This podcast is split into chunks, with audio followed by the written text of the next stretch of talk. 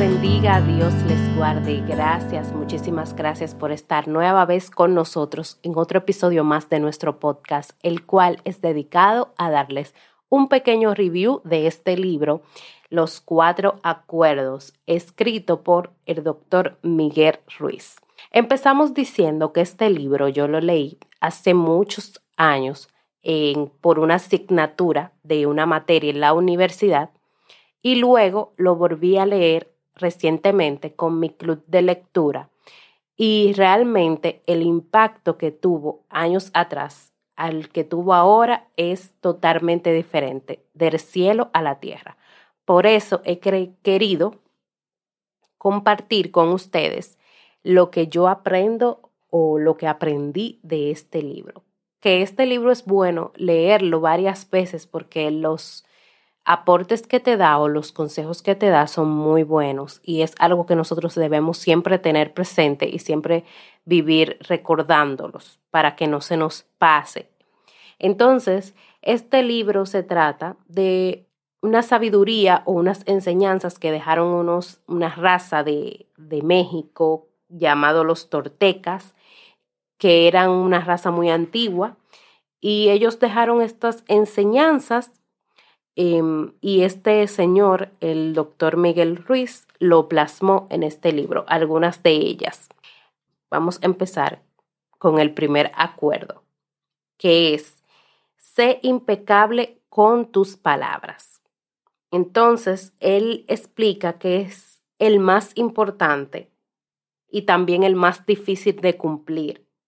Es tan importante que solo con él ya serás capaz de alcanzar tu nivel de existencia al que él llama del cielo en la tierra. El primer acuerdo, ser impecable con tus palabras. Parece muy simple, pero es sumamente poderoso, dice él. ¿Y por qué las palabras? Bueno, porque las palabras tienen poder. Y eso es totalmente cierto. O sea, las palabras tienen muchísimo poder y con ella tú puedes construir y también puedes destruir. Por eso él habla de este primer acuerdo que es ser impecable con tus palabras. Y cuando él habla de impecable, él lo hasta lo define en el libro y dice, significa sin pecado. O sea, que, que no te dañe y que no dañe a otras personas también. Y por esto, este primer acuerdo es sumamente poderoso porque muchas veces nosotros no solamente con nuestras palabras destruimos a otras personas o dañamos a otras personas, sino también creamos un ambiente de daño para nosotros mismos.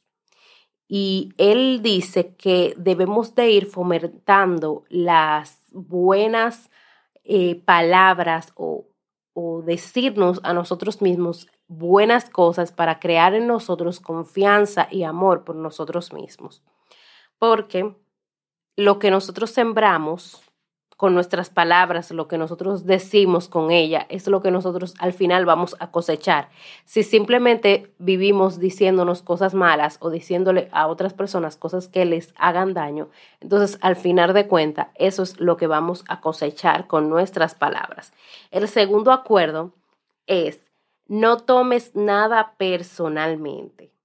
Este, esto es eh, como una luz, porque muchas veces somos muy dados a tomarnos todo, todo, todo a nuestro alrededor tan personalmente y no vemos que muchas de las veces esas cosas no es contra ti. Es porque esa otra persona está mal, está pasando quizás por una situación difícil y no es contigo, es el que está así por dentro y se descarga toda esa energía todos esos sentimientos negativos contra ti. Entonces, dice es, muchas veces eh, puedes recibir insultos de una persona. Y si tú sabes muy bien que tú no eres así, ¿por qué tomárnoslos personal? O sea, ¿por qué ¿Por qué aceptar eso que esa persona dijo? Quizás esa persona está viéndose a sí misma y está descargándolo contigo, o eso que, que ella no le gusta de sí misma te lo dice a ti. Y por eso es que este acuerdo nos llama a, a no tomar todo tan personal. O sea, todo lo que venga a tu alrededor, todas esas quizás noticias, comentarios, y, ustedes pueden ver en las redes sociales hay un sinnúmero de personas que se dedican a comentar cosas malas, a criticar, a dejar eh, mucho veneno en, en los comentarios a otras personas.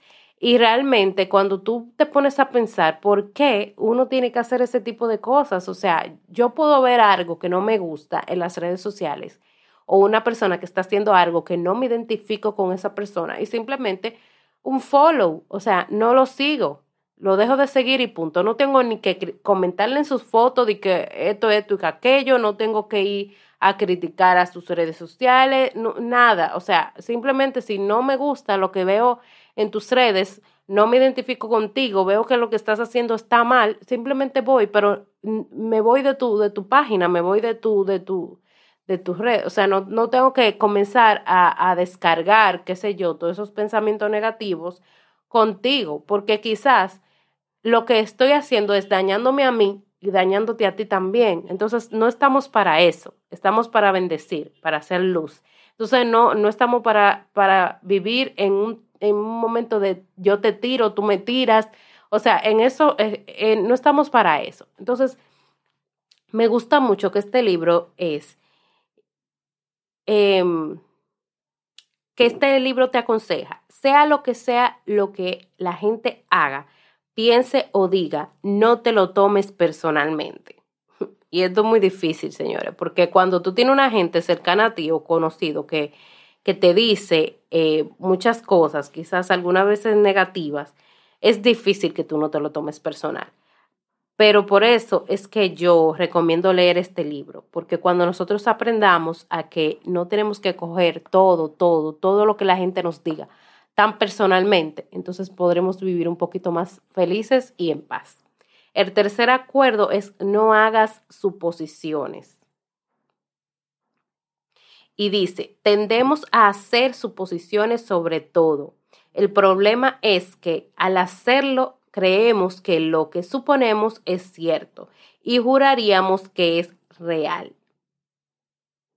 Hacemos suposiciones sobre lo que los demás hacen o piensan y no los tomamos personalmente. Claro que sí, hacemos mucha suposición y yo he aprendido últimamente que cuando yo necesito saber algo o si una persona dijo algo, lo que sea, yo voy donde esa persona y le digo, mira, eh, está pasando esto y esto, yo quiero saber si esto es así, así.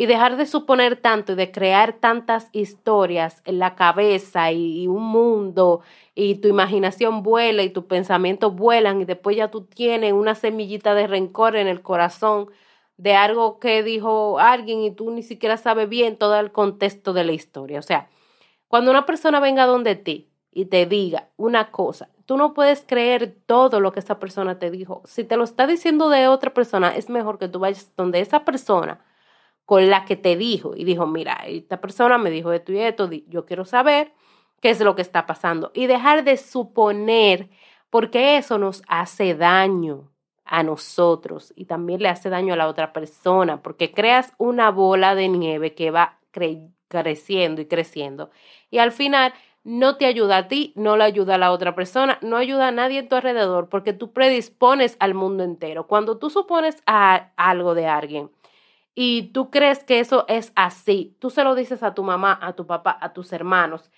a una amiga y ya tú estás predisponiendo ese, círculo tuyo alrededor sobre esa persona porque tú crees que ella dijo eso, tú estás suponiendo que ella piensa eso y muchas veces ni siquiera es real. Entonces, es mejor que nosotros dejemos de suponer que mejor nosotros vayamos donde la persona afectada o, o la persona que tú crees que piensa así o que dijo esto.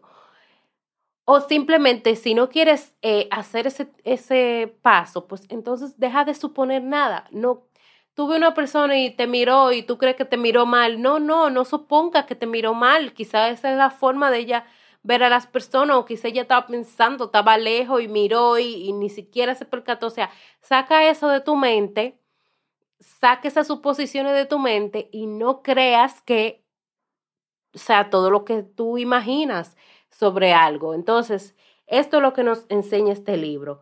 Y otro ejemplo que él pone en el libro es, decides casarte y supones que tu pareja ve el matrimonio de la misma manera que tú. Después, al vivir junto, descubres que no es así. Esto crea muchos conflictos. Sin embargo, no intentas clarificar tus sentimientos sobre el matrimonio.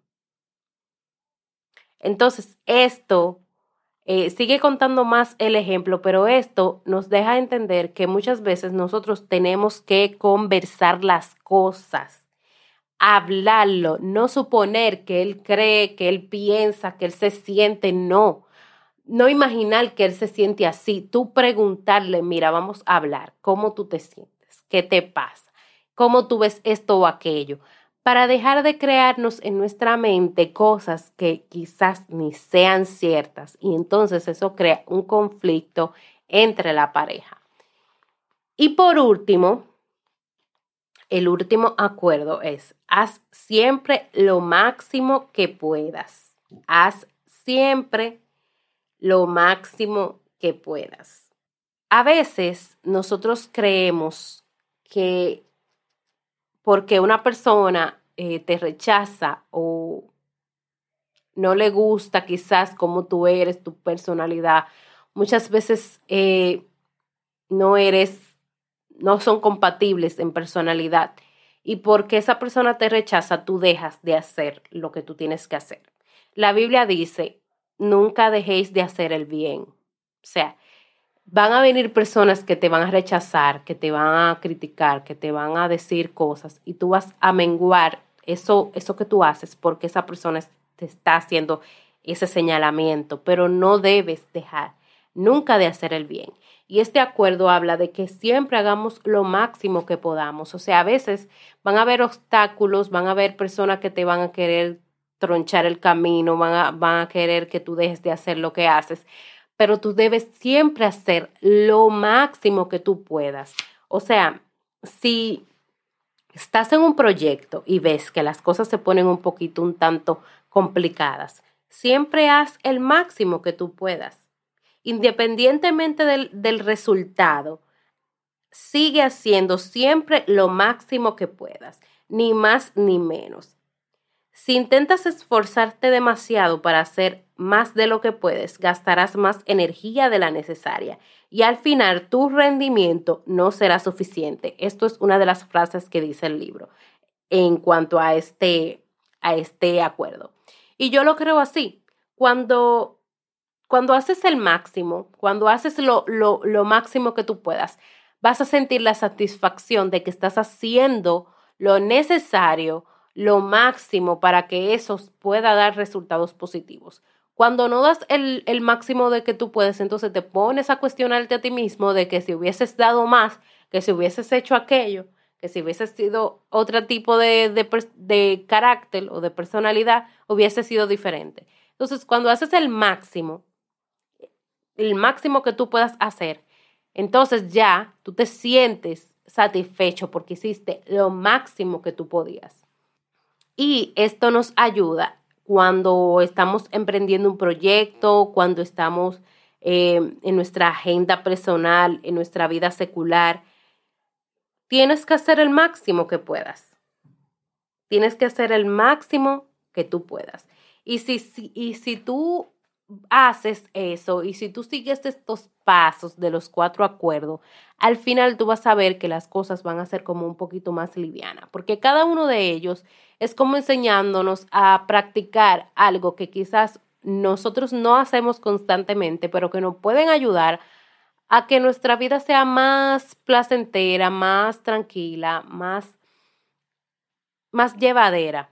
Porque al final de cuentas, cuando tú eres impecable con tus palabras, tú evitas dañar a otros y dañarte a ti mismo.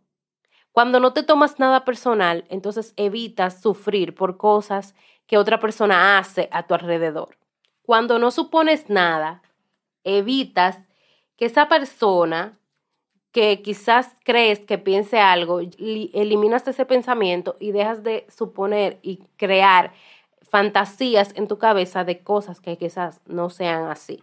Y puedes hablar con más honestidad con, esa, con la persona afectada, contigo misma y ser más feliz.